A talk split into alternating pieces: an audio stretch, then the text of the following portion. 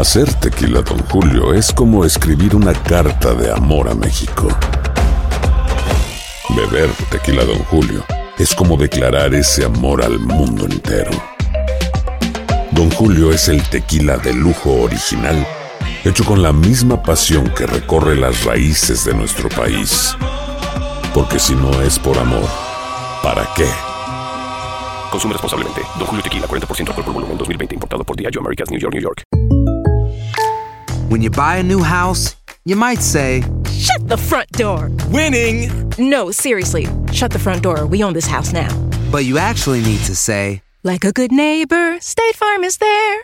That's right. The local State Farm agent is there to help you choose the coverage you need. Welcome to my crib. no one says that anymore, but I don't care. So just remember, like a good neighbor, State Farm is there. State Farm, Bloomington, Illinois.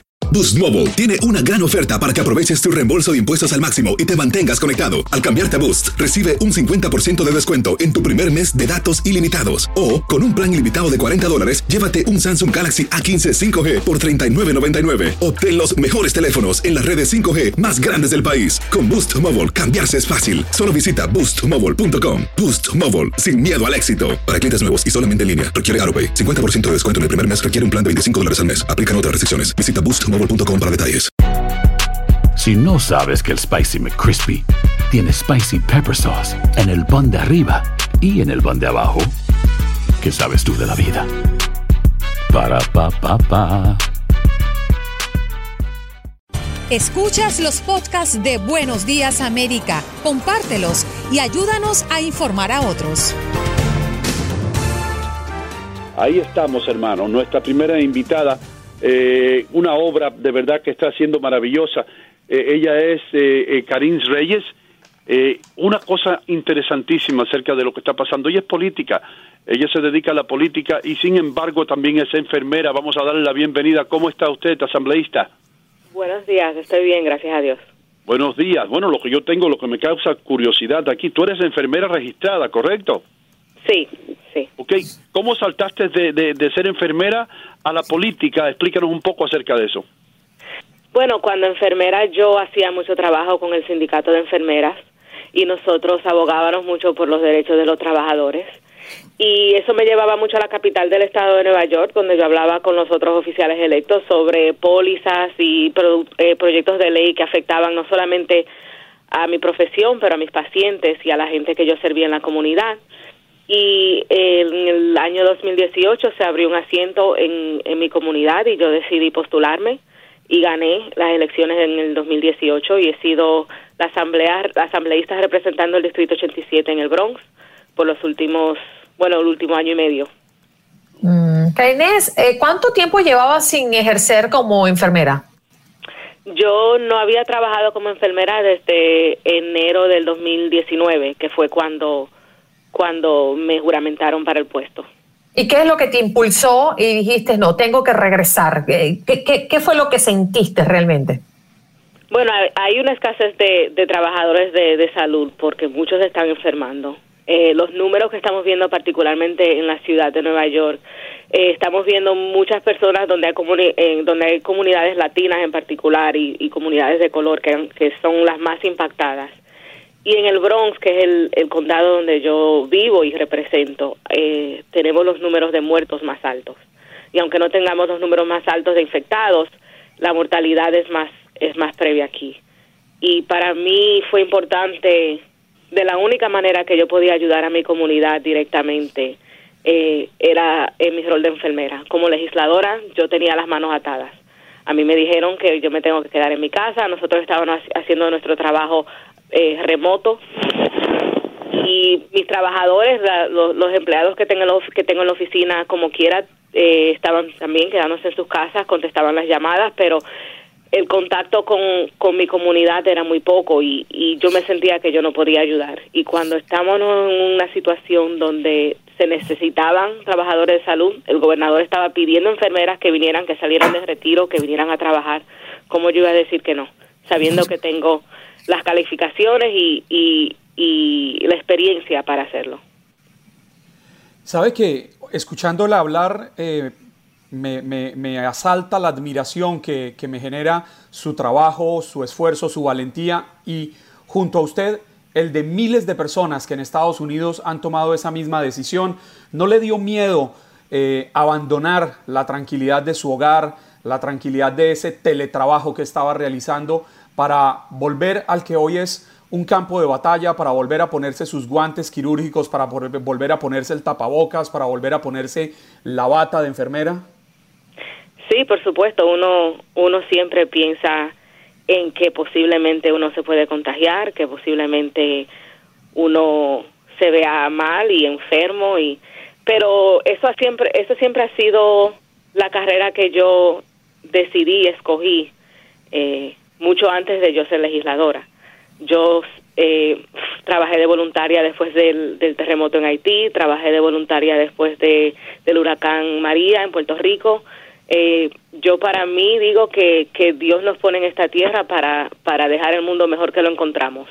Y, y uno, o sea, se ejerce su carrera en, con, ese, con ese propósito de ayudar.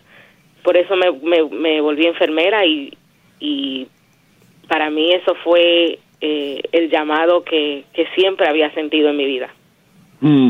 Eh, Karine, para, para esas personas que están escuchándote en toda el área triestatal, eh, tú sabes que como hemos sido azotados nosotros, más fuerte que ninguna otra región en el país, y están buscando una señal de esperanza. Tú que estás ahí, no solamente como asambleísta, pero ahora como enfermera, dile algo a los neoyorquinos, eh, eh, dime que la luz está ahí al final del túnel y dinos algo bueno. Sí, la realidad es que los números de personas que están que están siendo hospitalizadas está bajando drásticamente. Yo diría que este fin de semana vimos más o menos 30, 45 personas en la sala de emergencias, donde antes, la semana anterior, estábamos viendo eh, sobre los 200. Mm. Entonces ya eso es eso eso indica que, que eh, los números de infección están bajando, pero eso es a base de, de el distanciamiento social que, que hemos puesto en, en a pie. Entonces la, gente tiene que seguir eh, siguiendo esas normas tiene que seguir el distanciamiento social para seguir aplanando la curva, porque lo que podemos ver es si abrimos el país o la ciudad tan muy muy rápido podemos ver más gente enfermándose y volvemos a, a, las, a donde estábamos hace dos semanas si no queremos estar aquí. Estamos bien, estamos llegando ya a ese punto donde posiblemente vaya a haber una, una inmunidad de, de muchas personas y eso va, va a crear la oportunidad para nosotros volver a la normalidad. Karines, entendemos que también has asistido a personas afectadas durante el terremoto de Haití y cuando el huracán María en Puerto Rico. Eh, ¿Nos quieres hablar un poquito de la diferencia de atender a pacientes y asistir a afectados en estos diferentes eventos? Sí, eh, la realidad es que yo cuando, cuando volví a trabajar ahora en el hospital, yo me quedé asombrada. Yo nunca había eh, experienciado algo como como ahora con el coronavirus, porque cuando tú tienes una un desastre natural o que sea un terremoto o un huracán, el, lo, lo peor pasa y tú asistes a las personas por, con lo que necesiten en el momento, pero aquí tú estás viendo que todos los pacientes, todos los pacientes que están en el hospital son positivos con el coronavirus. Entonces ya eso es una, una circunstancia muy diferente, donde eh, tú posiblemente te puedes contagiar con cualquier paciente todos los síntomas son iguales eh, para muchas personas y es algo más eh, para mí asombrante y, que asusta porque nosotros estábamos viendo a las personas que decompensaban muy rápido. Tú podías tener un paciente que estaba bien y a los 5 o 10 minutos, a la hora, dos horas, lo tenías que intubar. Y eran en un, en un piso donde tú tal vez tengas un ventilador eh, por lo normal tienes medio piso, o sea, 15 pacientes, 20 pacientes en ventiladores. Y eso es todos los pisos en todos los hospitales en la ciudad de Nueva York. ¿Y, qué tan complejo es? Perdóneme, siga. No, digo que eso es muy fuera de lo común. Mm. Sí, precisamente le quería preguntar de eso. ¿Qué tan difícil es? Porque uno no, no alcanza a imaginarse cómo es el tema de un ventilador mecánico, estos respiradores eh, que, mantienen con vidas a las, a las personas en estos momentos de crisis. ¿Qué tan difícil es manejar estos aparatos y mantener el cuidado de un paciente que está conectado a este ventilador? Es, es algo sumamente delicado, particularmente en los ventiladores que estamos usando, porque nosotros, bueno, en el hospital donde yo trabajo, nosotros eh, eh, se nos acabaron los ventiladores en el 27 de marzo. Todos los ventiladores que estamos usando después de eso han sido ventiladores portátiles que no han traído de otras partes del, del país. Un ventilador es a más o menos mide más o menos tres pies, es una máquina grande, eh, respira por el paciente, pero para un paciente estar en ese ventilador hay que tenerlo completamente sedado, lo, lo ponemos en una coma inducida médica. Y, y ese, ese balance de mantener a esa persona sedada, de mantenerle lo, los vitales eh, normal, o sea, la presión, porque los medicamentos que usamos para sedarlos le baja, le baja la presión y uno tiene que darle medicamentos para mantener la presión, tiene que darle eh, suero, tiene que hacer muchas cosas para un solo paciente. Eso requiere mucho tiempo. Pero cuando tú tienes siete, ocho pacientes, todos en la misma condición, eh, se vuelve sumamente difícil. Más uno cuando también se está tratando de proteger, uno tiene su equipo, su equipo protectivo, porque la presión que el ventilador usa para eh, dar el oxígeno al paciente, eso aerosoliza el virus y para nosotros es importante que antes de entrar a esa, esa habitación uno tiene que estar bien protegido. Eh, ahora, yo, yo estaba leyendo que, y, ojalá eh, haya leído eh, erróneamente, que el 80% de los pacientes que son entubados y puestos en un ventilador eh, they don't make it, no, no se recuperan. Eh, ¿Tiene eso que ver con la gravedad del paciente antes de ponerlo en un ventilador o el hecho de que el del ventilador causa ese porcentaje tan alto de muertes? Yo creo que son que las son dos factores. Eh, usualmente una persona cuando cuando está contagiado con el coronavirus y llega al punto donde necesita ser intubado es porque tiene muchas condiciones previas que, que lo predisponen a, a, no a no salir muy bien de, de, del virus. O sea, una persona que tiene o problemas respiratorios anterior o ha sido una persona que fumaba, o tiene diabetes, o sufre de la presión, o tiene un sistema inmuno comprometido. Entonces ya eso crea circunstancias donde el virus se propaga de una manera que, que afecta mucho al paciente.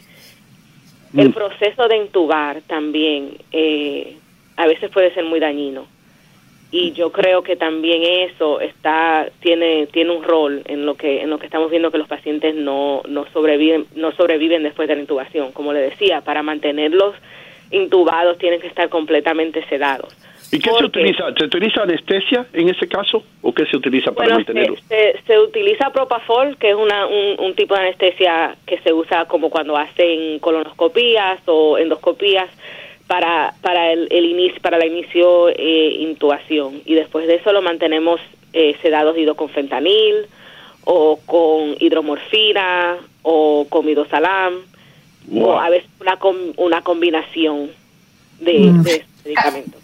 Karine, tú tienes dos puntos de vista muy, muy atractivos, a mi parecer. Primero, por ser asambleísta y por otra parte, estar allí en la primera línea de fuego en los hospitales. ¿Tú crees que el mes de mayo eh, podría ser un buen tiempo para reabrir el país? ¿Cómo ves tú eh, esta propuesta de ir abriendo poco a poco eh, el país, como dice el presidente? Yo creo que el presidente ha tomado muchas posiciones erróneas en cómo él ha, manejado esta, esta pandemia.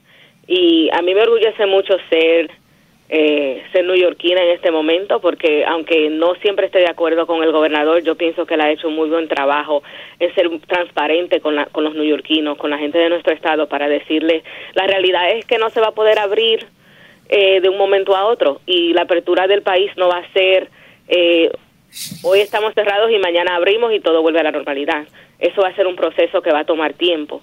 Y yo creo que si estamos a mitad de abril, va a llegar mayo y no vamos a estar ahí todavía donde el país va a estar completamente abierto. Has escuchado el podcast de Buenos Días América. Gracias por preferirnos y no olvides compartirlo.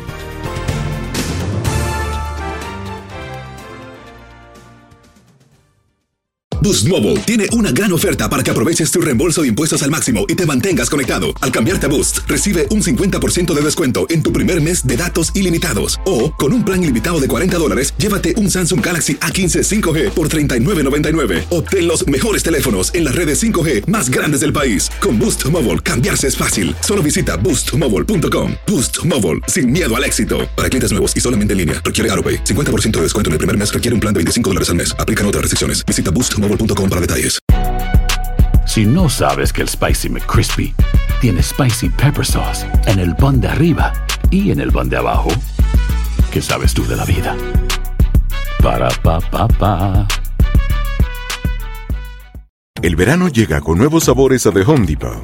Encuentra ahorros en asadores, como el Next Grill con cuatro quemadores de gas propano ahora en compra especial, a solo 199 dólares, para hacer comidas de todos los sabores y cumplir con todos los antojos, desde una clásica carne asada, con elotes y cebollita, hasta jalapeño poppers, para darle un toque picante a la reunión.